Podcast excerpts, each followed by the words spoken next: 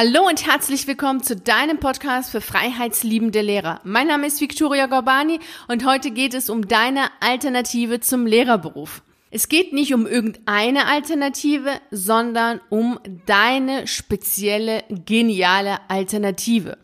Und die kannst du mit dem sogenannten Serendipitätsprinzip herausarbeiten. Ich weiß, dieser Begriff hört sich etwas merkwürdig an. Serendipitätsprinzip. Aber dahinter steckt etwas, was du schon in Ansätzen kennst. Zumindest dann, wenn du dir diese Podcast-Folgen immer regelmäßig angehört hast und sogar auch noch den Routenplan zu deiner bombastischen Alternative heruntergeladen hast. Das kannst du auf meiner Seite kostenfrei machen. Dieser Routenplan ist eine PDF-Datei von 20 Seiten und da erzähle ich dir nochmal ganz genau, wie du in fünf Schritten deine Alternative herausarbeitest. Und es geht nie bei mir um irgendeine Alternative, so wie es vielleicht bei der Agentur geht, Agentur für Arbeit, wo du dann hingehst und die sagen, ah, du hast ein das studiert, ach super, dann kannst du ja das machen. Darum geht es nicht. Es geht hier wirklich um eine geniale Alternative, die aus dir heraus wächst. Also um genau zu sein, um deinen Traumberuf. Und diesen Traumberuf gibt es, das weißt du auch, denn es ist deine Sehnsucht nach dem, was dich antreibt, dir zum Beispiel diese Podcast-Folge anzuhören, dich überhaupt mit dem Thema zu befassen. Genau dahinter steckt dein Traumberuf. Und mit diesem Prinzip ist es so, dass du diesen Traumberuf, diese geniale Idee, die du entwickelst, auch tatsächlich umsetzen kannst. Um diese Methode anschaulicher zu machen, werde ich dir ein Beispiel nennen, einmal von einem Kunden von mir und dann werde ich dir noch ein Beispiel nennen, was bekannt ist, so dass du weißt, dass daraus etwas wirklich absolut Geniales entstehen kann. Lass uns jetzt mal starten mit diesem Serendipitätsprinzip, so dass du weißt, was dahinter steckt. Dieses Prinzip wird auch von der Wissenschaft bezeichnet als der Mechanismus der unbeabsichtigten Genialität. Und der amerikanische Soziologe Robert K. Merton definierte auch dieses Prinzip so, dass er sagt, die zufällige Entdeckung von wichtigen, nicht gesuchten Erkenntnissen durch einen theoretisch vorbereiteten Geist. Das heißt, du brauchst hier für diesen Serendipitätsprinzip beziehungsweise für diese Methode zwei Sachen. Einmal eine zufällige Entdeckung und dann ist es so, dass dein Geist vorher vorbereitet sein muss. Da gehen wir jetzt erstmal rein, wie machst du denn das? Erstens, wie kannst du denn dein Geist denn theoretisch vorbereiten? Und das ist ein intensives Nachdenken. Natürlich zielgerichtet, bewusst und fokussiert nachdenken. Nicht grübeln, nicht wirrwarr denken im Sinne von, oh nee, ich kann nicht, oh vielleicht kann ich doch, ist doch alles nicht möglich. Das ist nicht nachdenken, das ist mehr Sorgen machen, grübeln, sich selbst im Weg stehen und Grundannahmen zu haben, die dir in keinster Weise helfen. Wirklich intensiv nachdenken im Sinne von fokussiert, lösungsorientiert und konzentriert und natürlich immer zielbewusst. Und das ist auch etwas, worüber wir gesprochen haben in der Podcast-Folge Kluge Fragen. Das war vor zwei Wochen.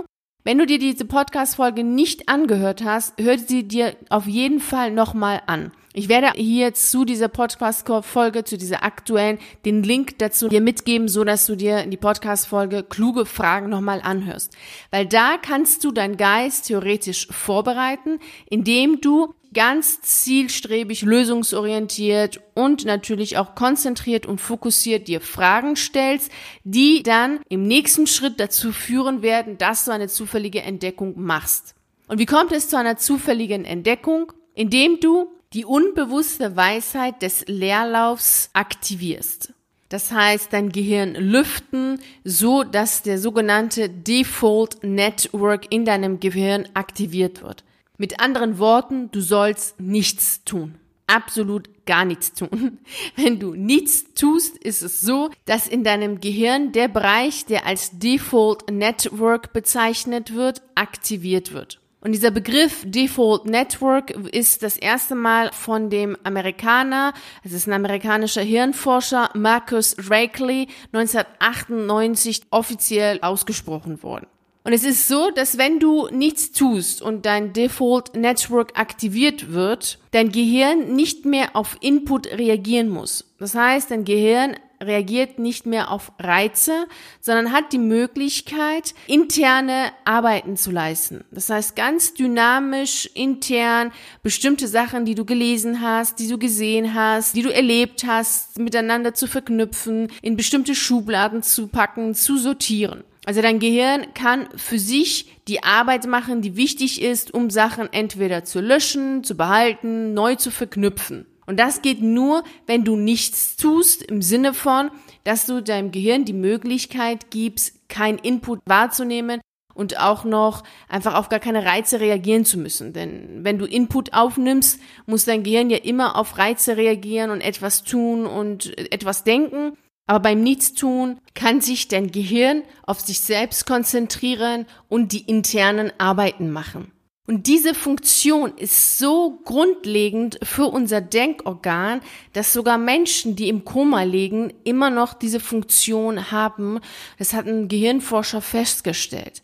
Das heißt, sowohl wenn du schläfst, als wenn du nichts tust, auch beim Tagträumen oder gar im schlimmsten Falle, wenn du jetzt im Koma liegst, also wirklich, wo nichts mehr funktioniert, ist immer noch dieser Default Network Bereich aktiv. Dadurch wird etwas, was jeder von uns selbst schon erlebt hat, nochmal wissenschaftlich deutlich gemacht. Es ist wichtig, nichts zu tun. Es ist wichtig, einfach mal einen Baum anzuschauen und über nichts anderes zu denken. Es ist wichtig, einfach mal spazieren zu gehen, nicht ständig am Schreibtisch zu sitzen, nicht grübeln, nicht nachdenken, sondern nichts tun. Und nichts tun wirklich im Sinne von nichts tun. Du kennst sicherlich diesen einen Sketch von Loriot, wo dann ein Mann im Sessel sitzt und dann auch nichts tun will und dabei ist auch nichts zu tun, aber seine Frau ihn immer wieder fragt, ja, was machst du denn? Und immer wenn er sagt nichts, dann sagt sie, wie nichts? Ja, lies doch mal ein Buch, lies doch mal eine Zeitschrift, lies doch mal dies. Sie schlägt ihm immer Sachen vor, was er machen soll, dabei will er einfach nichts tun. Und das macht deutlich, wie, wie schwierig es auch ist, im Alltag Zeiten einzuplanen, indem du nichts tust. Abgesehen davon, dass das in dieser Kultur hier in Deutschland etwas ungewöhnlich ist, nichts zu tun, kannst du dir das sicherlich derzeit als Lehrer nicht vorstellen. Denn im Lehrerberuf hat man ja so unfassbar viel Stress, so viel zu tun. Da ist ja die ganze Zeit im Grunde genommen Zeitnot, so dass du überhaupt jetzt äh, keine Möglichkeiten hast zu sagen, so, ich tu jetzt mal nichts und ähm, überlasse mich mal selbst und meinen Tagträumen. Ich werde dazu nächste Woche mal eine Podcast-Folge machen, wo ich nochmal drauf eingehe, wie du dir Zeiten einplanen kannst, so dass du das auch machen kannst. Also, dass du wirklich das einplanst, denn es geht einerseits natürlich um Erholung, es geht um dein Gehirn, aber natürlich geht's auch darum, die geniale Idee dann zu haben. Denn das ist ja genau der Part, der dann dazu führt, dass, dass, du unbeabsichtigt eine geniale Idee hast, eine unbeabsichtigte Genialität entstehen kann. Und das hast du sicherlich auch schon mal selbst in deinem Alltag erlebt.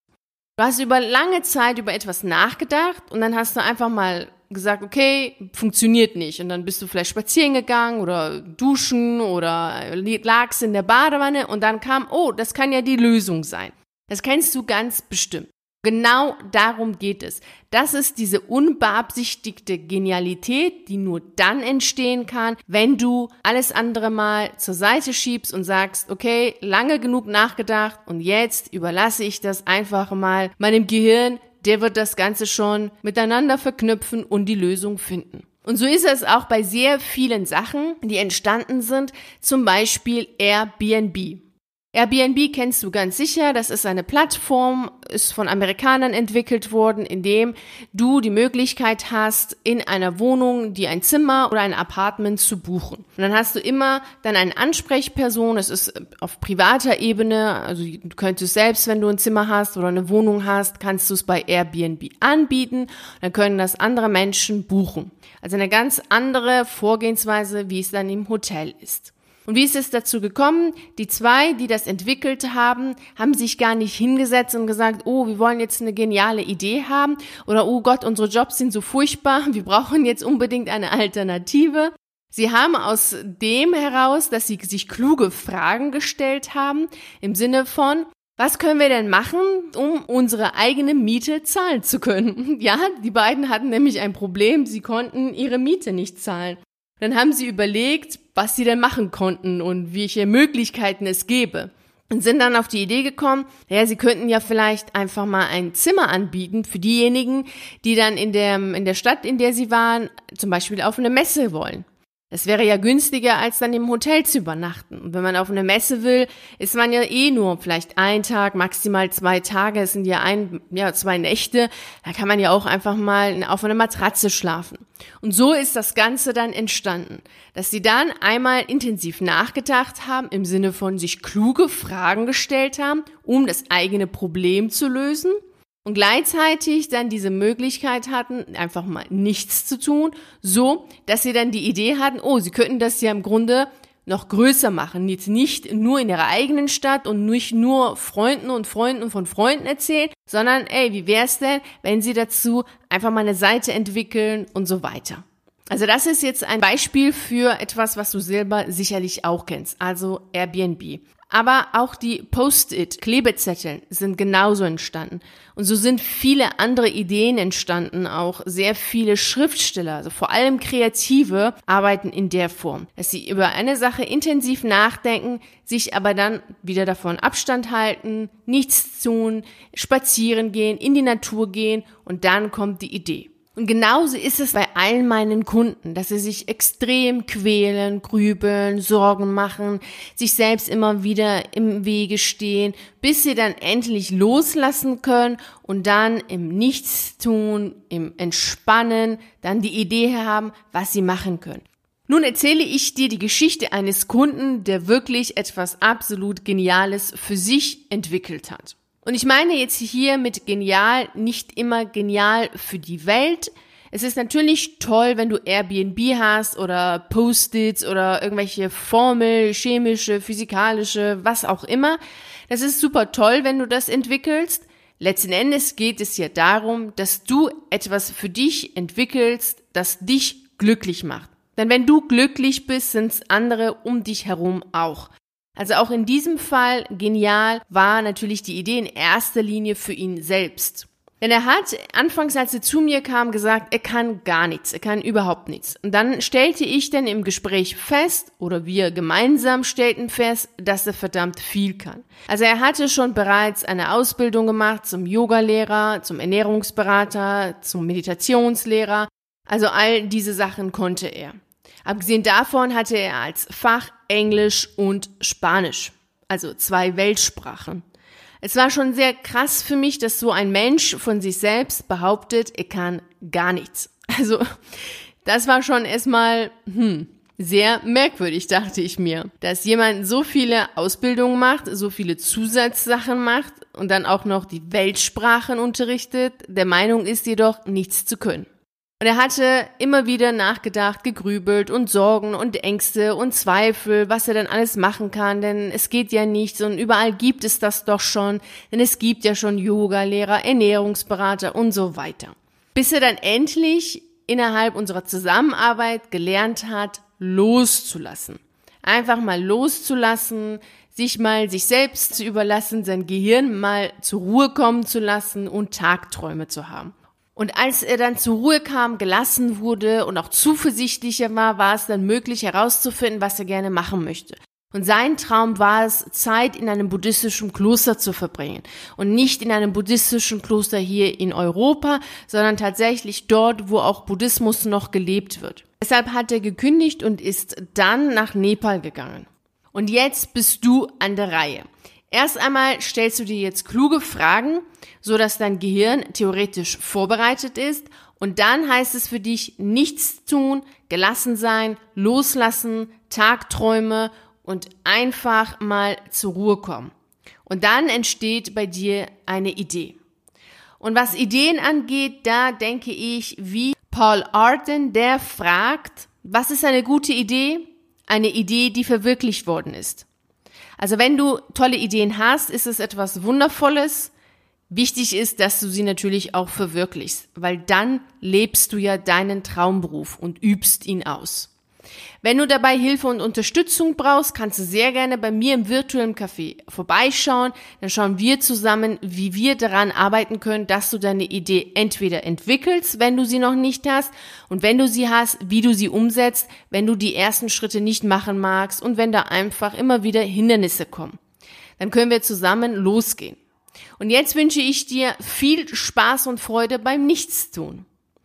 Vielen herzlichen Dank, dass du bei dieser Podcast-Folge dabei warst. Ich würde mich riesig darüber freuen, wenn du auch bei der nächsten Folge dabei bist. Und natürlich freue ich mich auch, wenn wir uns auf einen der YouTube-Videos sehen oder auf einen der zahlreichen Artikeln auf meiner Seite lesen. Ich wünsche dir einen wunderschönen Tag und nicht vergessen, mach dein Leben zu einer atemberaubenden Reise. Ciao.